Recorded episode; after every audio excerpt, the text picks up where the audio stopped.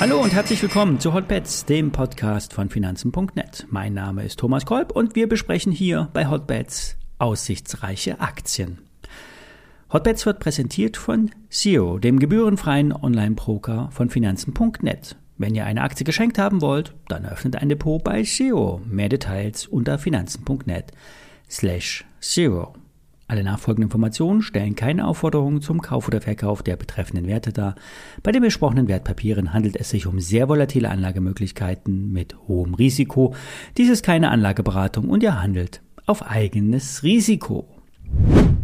Wir blicken zum Start auf eine technische Einschätzung bei der BioNTech. Dabei geht es nicht um die Einschätzung zu möglichen Bewertungskriterien wie KGV oder Cashbestand. Es geht auch nicht um die Spekulation, ob China den BioNTech Corona-Impfstoff als ersten westlichen Impfstoff möglicherweise zulässt. Nein, es geht heute einmal rein um die technische Betrachtung.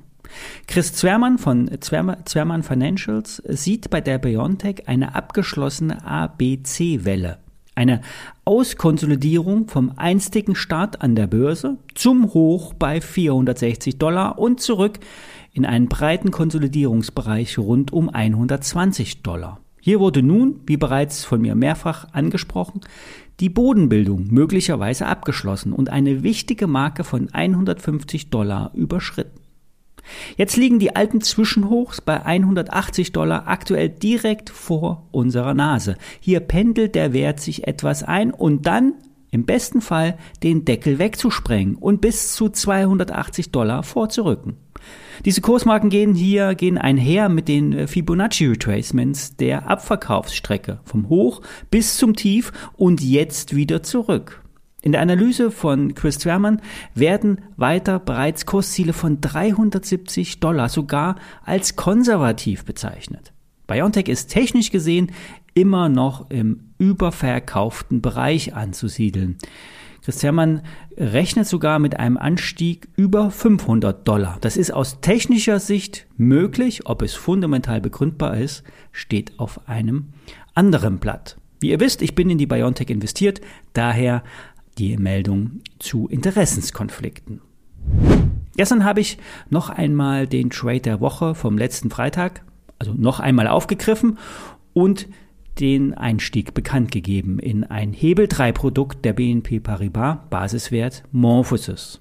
Der Trade der Woche entwickelt sich heute besonders positiv, da die Bärenberg Bank aktuell mit einem starken Kursziel von 65 Euro aufwartet. Die Aktie steht heute im Plus und liegt über 25 Euro. Ja.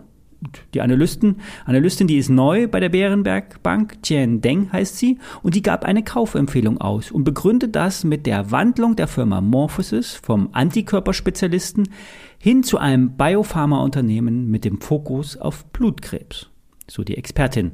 Laut ihrer Meinung wird die Medikamentenpipeline am Markt mit nahezu null bewertet. Die ist nach ihrer Ansicht das ist nach ihrer Ansicht äh, völlig ungerechtfertigt, denn allein das Medikament Pelapresib, das sich derzeit in der klinischen Studienphase 3 befindet, ist nach ihrer Meinung nach schon 31 Euro je Aktie wert.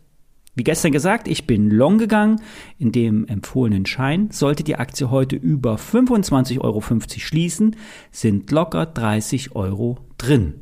Nach der positiven Analystenmeinung könnte es sogar noch viel höher gehen, da die Morphosis extrem überverkauft ist und der Wert nach einer fetten Erholung schreit. Ich bleibe vorerst bei dem Schein und in der Aktie investiert. Die WKN steht wie immer in den Shownotes. Die Aktie von PVA Tepla kann heute ebenfalls gut zulegen. Treiber sind hier vor allen Dingen die Auftragseingänge. Diese reichen mittlerweile für die nächsten zwei bis drei Jahre. Und getragen wird das Wachstum aus der Nachfrage bei der Halbleiterindustrie. PVA Tepla ist ein Unternehmen, das sich auf den Bau von Kristallzuchtanlagen und Inspektionssystemen spezialisiert hat. Aus den Kristallen werden dann Wafer hergestellt, die wiederum Basis für die Speicherchips sind. PVA Tepla bestätigte nun die Planzahlen für das laufende Jahr. Es werden im Best Case 180 Millionen Euro Umsatz und 27 Millionen Euro als Ergebnis vor Zinsen, Steuern und Abschreibungen erwartet. Vor allem der Bereich Advanced Materials äh, mit seinen Vakuum- und äh, Hochtemperaturprozessoren wird äh, vom Vorstand hervorgehoben. So soll hier die Nachfrage aus der Halbleiterindustrie und auch in dem Bereich der erneuerbaren Energien äh, besonders hoch sein. Das Unternehmen vermeldet eine Verdreifachung beim Auftragseingang mit derzeit rund 280 Millionen Euro. Die Aufträge sind eher langfristiger Natur und so konnten bereits äh, rechtzeitig Vorprodukte bestellt werden, um so Lieferengpässe ähm, abzumildern. Das Wachstum soll in der Zukunft noch einmal verstärkt werden. So sollen im Geschäftsjahr 2024 der Konzernumsatz auf 250 Millionen Euro anziehen und das Geschäft mit einer EBIT-Marge von 15 Prozent deutlich profitabler werden.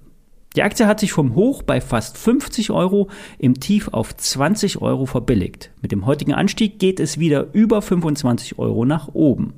Für Michael Schröder sind bald 30 Euro möglich. Er bekräftigte seine Kaufempfehlung. Nach seiner Meinung nach gibt es auch noch in dem Bereich der SiC-Halbleiter viel Potenzial. Damit sind Hochleistungshalbleiter gemeint, die im Wirkungsgrad deutlich höher liegen und dank äh, weniger Wärmeentwicklung einen äh, deutlich, deutlich höhere Schaltfrequenzen zulassen. Ja, soweit für heute mit den heißen Aktien. Mehr dazu gibt es morgen wieder. Alle WKNs findet ihr in den Show Notes. Bis dann.